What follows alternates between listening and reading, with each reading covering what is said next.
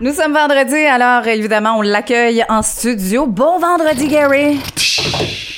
Bonjour, bonjour. Hey, ce vendredi pluvieux. Ouais. Hein? Mais quand même chaud. Oui. C'est ça qui est. Humide. comme- ouais, c'est humide. Ça va être 28 humide aujourd'hui, aujourd'hui. 28 degrés. Donc, hein, si vous êtes euh, chanceux, vous êtes à la fraîcheur à la maison ce soir même et, et demain. Demain, c'est du beau temps, par contre, fin de semaine. Hein? Très belle fin de semaine. Soleil, euh, 28 euh, comme euh, humidex. Ah, Ça n'empêche pas que des fois, les gens aiment passer une petite soirée à la maison, tranquille, écouter la télé ou écouter des films sur les, les, Le applications, plateformes. Ce soir, ouais, tu- oui. oui, ça va se passer ce soir, toi? le spa. Ah, le spa. Dans le spa. Ça se passe Ça ce soir. ce soir. Oh, Ah. tabarouette. Et le cinépark, quand même, euh, aussi, que toi, tu, tu fréquentes euh, Oui. quelques fois. Oui. Donc, euh, avec du beau temps comme demain, peut-être que tu serais tenté. Peut-être, mais c'est plutôt direction Moncton. OK, OK. Ouais, ouais, ouais. Pour une petite évasion. Ah, ben oui. Ben oui, puis en fin de semaine, ben là, il y a deux nouveautés. Ben, une nouveauté, en fait, euh, qui est présentée au cinéma North Shore, c'est Black Widow. Très de Marvel. attendu, oui. Ben, très attendu. Écoute, ce film-là devait sortir en mai l'année dernière, Mm-hmm. en 2020, avec euh, ce que vous connaissez comme... euh, c'est passé quelque chose l'année passée, là, euh, la... Pandémie? La- oui, Corona- oui c'est ça. Non. Le, le Corona, c'est ça? Trop, trop de bière. hein? Les Trop gens ont pris trop de bière. Donc, c'est ça qui est arrivé. Donc, ils ont oublié une année. On s'est réveillé euh, en hangover en 2021. Et là, tout d'un coup, hop, les films de l'année passée ressortent comme par magie. Oui, Donc, ben, ont été je m'en vais voir un film qui était supposé l'année passée à Moncton dans deux semaines. Oui, Jungle Cruise, oui, ça s'en vient avec The Rock, Dwayne Johnson. c'est au merci. Alors oui, Black Widow, une année d'attente, donc ça a été repoussé en novembre, ça a été repoussé en mai de cette année, et là c'est maintenant sorti pour aujourd'hui, 9 juillet. Un film antépisode qui se passe après Captain America Civil War, avant Civil War en fait, mais après Winter Soldier, et euh, on retrouve Scarlett Johansson qui s'était fait promettre, parce qu'on se rappelle, Scarlett Johansson est dans l'univers Marvel depuis 2010, depuis, depuis Iron Man 2, et lorsqu'elle a accepté le contrat, on se rappelle, Marvel était connu pour signer beaucoup de films d'avance à leurs acteurs et actrices. Donc là, on savait d'avance que ces acteurs-là, actrices, allaient apparaître dans plusieurs films. Samuel. Jackson avait signé un contrat de 8 films, tu sais, quand il est apparu dans deux déjà. Il était déjà apparu dans Iron Man et Incredible Hulk, dans une scène après crédit. Et Scarlett Johansson, mais elle avait signé pour quelques films, mais surtout dans son contrat, il est stipulé qu'elle avait le droit à un film solo. Et ça, ils le voulaient, et Marvel le voulait aussi, parce qu'on voulait emphaser davantage leurs personnages féminins. On voulait mettre en valeur les femmes dans l'univers Marvel et euh, attirer des personnages, les rendre populaires du moins, parce que on le sait, des fois, les personnages féminins sont un petit peu moins populaires dans le de- domaine du comics. Donc, c'est un petit peu difficile, un petit peu de les, les mettre dans des films seuls et espérer faire un espèce de gros montant au box-office. Mais là, l'univers Marvel est bien intégré. Les gens connaissent ces films-là depuis 23 films, maintenant 24. Et là, ils savent à quoi s'attendre, ils savent que c'est de la qualité, de l'action. Et, Black Widow, j'allais dire Captain America, mais c'est un peu un, Captain America parce que Black Widow délivre en termes d'action, livre la marchandise. Euh, vraiment, euh, Scarlett Johansson fait des, des, des, des prouesses physiques insurmontable. Euh, elle est très, très, très de- en demande au niveau physique dans ce film-là. Les acteurs en compagnie de, de qui elle est, Florence Pugh, qui est comme la nouvelle Oui. Black Widow en Très quelque sorte. remarqué, hein? Oui, et on, ben elle, c'est une actrice depuis 3-4 ans environ qu'on essaye de monter à Hollywood. Tu sais, il y a toujours ces acteurs ou actrices qu'on on le sait que, Hollywood frappe dessus, là, tu sais. Il y a du potentiel. Ouais, on les met dans des films, ça finit plus, t'es vois trois quatre fois dans la même année. C'est c'est parce que justement on veut les mettre en valeur parce qu'on veut les faire grandir, on trouve qu'ils sont bons. Donc les studios les aiment et on les on les prend parce qu'on on veut en faire des vedettes et avec ça ben, c'est la roue qui tourne. En étant des vedettes, ils deviennent populaires, en étant populaires, ils deviennent encore plus vedettes et là ben ils rapportent au studio mais ils coûtent plus cher au studio. Donc euh, c'est une roue qui tourne à Hollywood mais cette roue là on l'aime bien souvent. Et là Scarlett Johansson est bien accompagnée avec euh, Rachel Wise aussi qui est dans le film et là on retrouve Black Widow qui doit surmonter une agence internationale, revivre son passé, euh, les espionnages, l'espionnage qui rentre là-dedans. Elle se fait une équipe à la Avengers un peu, mais de façon russe ou East World en quelque sorte, le monde de, de, de, de, l'Est. Donc euh, j'aime beaucoup ce qu'on a fait avec Black Widow. Je pense que l'une- les, fans de Scarlett Johansson, après ce qui s'est passé dans les deux derniers Avengers, vont être contents de la retrouver, mais ce serait le dernier donc euh, rôle de Scarlett Johansson dans l'univers Marvel en tant que Black Widow. Donc on s'attend à des gros chiffres au box-office, on s'attend à plus de 80 millions de dollars Avec au un budget de box-office. 200 000, 200, 200 millions. 200 millions. euh, Et on s'attend à 80 millions de dollars au box-office dans son premier week-end, ce qui serait le nouveau record de cette année euh, pour euh, le, le COVID là, en, en question. C'était Fast and Furious 9 qui avait le record l'année la semaine, le deux semaines avec 70 millions. Et là, on aurait Black Widow avec 80 millions de dollars. Et euh, on s'attend à de beaux chiffres quand même à l'étranger, mais c'est la question, hein, parce que des films féminins, des films de même où est-ce que le personnage est très américanisé en quelque sorte, là, parce que même si ça se passe ailleurs, ça se passe dans d'autres pays. Euh, Scarlett Johansson est surtout connue aux États-Unis et surtout appréciée dans ses films américains. Et les, les- certains pays ont de la misère aussi à mettre en valeur des personnages féminins. hein. On n'est pas aussi avancé que ça. Quand on parle d'égalité des sexes, Ouais. il y a beaucoup de travail à faire à certains niveaux là, encore. Donc Black Widow, c'est à voir en fin de semaine et c'est disponible sur Disney Plus aussi en access premium. Donc ça c'était la question, savoir est-ce que ça allait faire autant d'argent même si c'était disponible en plateforme numérique actuellement. Et là ben selon les statistiques, ça serait même plus populaire que Fast and Furious 9 alors que Fast and Furious 9 était pas disponible sur aucune plateforme lorsqu'il est sorti en théâtre, en salle. Donc euh, Black Widow pourrait euh, venir contrer un petit peu les faits sur les gens qui disent bon mais quand ça sort en même temps simultané, on coupe les les vivres en quelque sorte, on, on coupe les, les, les, les recettes. Et là, ben, Black Widow pourrait faire autant d'argent et sans doute donner encore plus d'argent à Disney par l'entremise de sa plateforme euh, maison. Donc, euh, c'est, c'est, c'est un phénomène qu'on risque de voir dans les prochains mois, dans les prochaines années. C'est comme ça maintenant la vie. Euh, Il y a du tout pour tout. Vous voulez rester à la maison et avoir du plaisir à la maison avec du popcorn, payer un petit peu moins cher qu'un billet de cinéma et qui coûte beaucoup plus cher avec le popcorn, etc. Ben, c'est possible pour vous. Et euh, juste à partir comme ça, c'est vrai que ça coûte cher. Ça coûte très cher. Je sais pas, là, tu moi, moi, je suis allé euh, la semaine dernière voir Fast and Furious 9 et avec deux enfants, ma blonde, c'est 100 dollars. Facile. 100 Et on n'a pas, on est seulement là, là. Il y a- Ben, moi, j'ai acheté le popcorn, tout ça, là, je parle de 100 Oui, dollars avec oui, tout, oui. tout, tout, ouais, on n'a pas, euh, des fois, la petite sortie avant le petit repas. Non, on parle pas du resto, là, Fait que, qui a suivi par la suite. ça puis, commence euh, à être quand même très. C'est dispendieux Oui, quand tu y tout à penses. fait. Ça- ça- Fast, and 100 Furious. là, c'est pas juste les billets, là. Non, c'est pas juste les billets. Les billets, c'est à peu près 40 dollars, on, on s'entend environ. là. Puis après ça, ben, le popcorn, puis les quatre, on mange. Hein, tout le monde, fait, tout le monde veut son petit popcorn. Là, il y avait les, il y avait les cruches euh, rapides et dangereux. Fait que moi, je voulais les cruches euh, rapides Oh, et dangereux. sais. ok, je voulais Fast and Furious euh, que je peux boire chez nous à cette heure. Dans une boîte de noces. dans- Fast and Furious, ça se poursuit. Oui, ça se poursuit. Lui, ça fait toujours Les euh, recettes quand même euh, euh, ce correct. Dépasser le 500 millions global, mais c'est ça. Je crois que ça va être un, un échec commercial dans le sens que on aurait voulu faire un milliard de dollars. C'est une, franchise qui est maintenant habituée au milliard de dollars depuis deux épisodes. Donc, c'est sûr qu'on aurait voulu se rapprocher du moins de ce milliard-là avec euh, peut-être, comme je l'ai déjà mentionné, ce film-là aurait fait son argent s'il avait fait au moins entre 700 et 800 millions de dollars. Ouais. Et c'est toujours possible quand même là, de se rendre à 700 millions, mais pour l'instant, il est au-dessus de 500 et c'est de moins en moins probable avec les nouveautés qui sortent comme Black Widow, Jungle Cruise la semaine prochaine. Donc, c'est des films qui se cannibalisent dans le je marché. pense. Je pense que c'est le 30. Le 30, ça serait le 30, hein? Bon, mais c'est ça. Ah oui, parce que Hotel Transylvania était supposé sortir, puis ne sort plus maintenant. Fait qu'ils ont libéré une semaine là, maintenant entre les, entre les grosses sorties.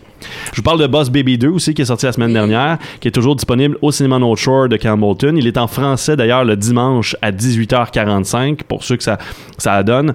18h45 le dimanche en, en version français. Vous voulez voir des Ninja Baby? Vous voulez voir la voix de Alec Baldwin qui reprend son personnage du jeune Ted, qui doit retourner en bébé parce qu'il faut, faut mentionner que l'hi- l'histoire du Boss Baby 2 se passe 40 ans plus tard Oui. donc dans le futur. Et là, ben, on retrouve Tim et Ted qui sont des adultes. Ted est devenu une espèce de magna, euh, grosse entreprise, tout ça, qui envoie juste des cadeaux à chaque. Ben oui, qui pense à l'argent, qui envoie juste des cadeaux à son frère, Tim et à sa Ouais. famille à chaque Noël, des affaires comme ça. Et là, ben, à un moment donné, la fille de Tim, ça, s- Tina, d'ailleurs, ils n'ont pas, pas trouvé les, les noms les plus euh, originaux au monde. là. Tina se retrouve à être une boss baby, comme lui et son frère l'étaient quand ils étaient jeunes. Alors, il découvre que peut-être quelque chose qui se trame à l'école où Tina va. Et Tina et les boss baby ont inventé une formule qui fait en sorte que les adultes peuvent retour- retourner bébé pour 48 heures. Donc, ils 48. demandent à Tim et Ted de retourner bébé pour infiltrer l'école et trouver ce qui se passe là-bas. Qu'est-ce qu'ils veulent faire? Tu sais, je vous dirai pas ce qu'ils veulent faire, mais c'est pas beau. C'est pas beau pour les adultes. Les bébés nous aiment pas dans ces films-là. Te faire spoiler, ladies and gentlemen. Non, non, non, je le dis pas. Parce que les bébés, c'est ça, ils nous aiment pas dans ces films-là. Film familial. là, Film par familial. excellence. Ben, c'est très. c'est- c'est vi- on vise un jeune public et la raison pour laquelle Boss Baby 2 fonctionne pas très très bien en ce moment au box-office, surtout, mais c'est surtout parce que c'est sorti sur Peacock ou ça en simultané. là. Euh, je pense que le film était attendu il y a deux ans. Le premier film de- date de 2017 quand même, celui-là 2021. Donc, l'excitation est un peu. euh, Ben pensez-y, hein. faut penser au fait que les jeunes qui ont trippé sur le premier Boss Baby qui a fait plus de 500 Ah, millions au box-office global sont plus vieux maintenant. ouais. Donc, si tu veux vraiment cartonner, ça fait ça avec les Schtroumpfs. Tu sais, le premier film a vraiment fonctionné. On a attendu un peu avec le deuxième film. Quand le deuxième film est sorti, ben là, les gens avaient vieilli. Il aurait fallu vraiment frapper puis sortir le Schtroumpf 2 tout de suite la- l'année d'après. Alvin et le Chipmunk, ça fait ça aussi. Plus que les, les films ont avancé dans la franchise, plus que les recettes ont, ont continué de tomber. Euh, donc, le 3 et le 4 ont fait un peu moins d'argent. Le 4, beaucoup moins d'argent, en fait. Mais tu sais, c'est des films Alors, qui sont ça rentables être pareil. le dernier. Là. Ça sera le dernier. Ouais. Ça sera le dernier. Il y a quand même des, des aventures de Boss Baby sur euh, Netflix en série télé qui, existent. c'est vrai. Je pense que la franchise va continuer de perdurer pour euh, Universal, mais elle ne sera pas euh, en film, je, je crois bien, parce que le film a fait 25 millions au box-office global depuis la semaine dernière. Donc, je ne crois pas que c'est assez rentable pour Universal de justifier un troisième épisode.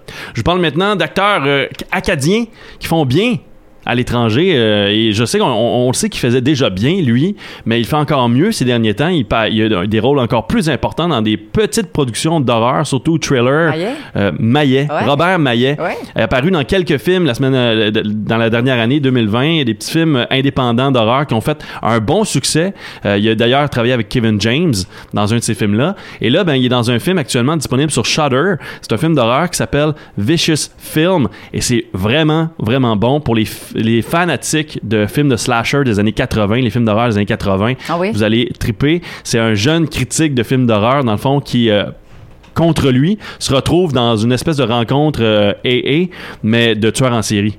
Donc, c'est des, des tueurs en série qui expliquent un petit peu comment ça va leur vie, puis qu'est-ce qui va pas, puis comment ils se sentent rabaissés, et ainsi de suite. Et lui, il se retrouve là, puis là, il doit prendre ses connaissances et faire en semblant qu'il est lui-même un tueur en série. Et là, ben, bien sûr, il va y arriver euh, d'autres péripéties à travers ça. Robert Maillet joue l'un de ces tueurs en série-là. Un gros colosse, bien sûr, qui euh, nettoie pas ses traces, puis qui se ferait pogner en 2020 facilement à cause de toute l'identité judiciaire qui existe maintenant. Mais dans les années 80, c'était un petit peu plus difficile quand même d'attraper des gens qui commettaient des crimes. On n'avait pas l'ADN perfectionné comme c'est aujourd'hui.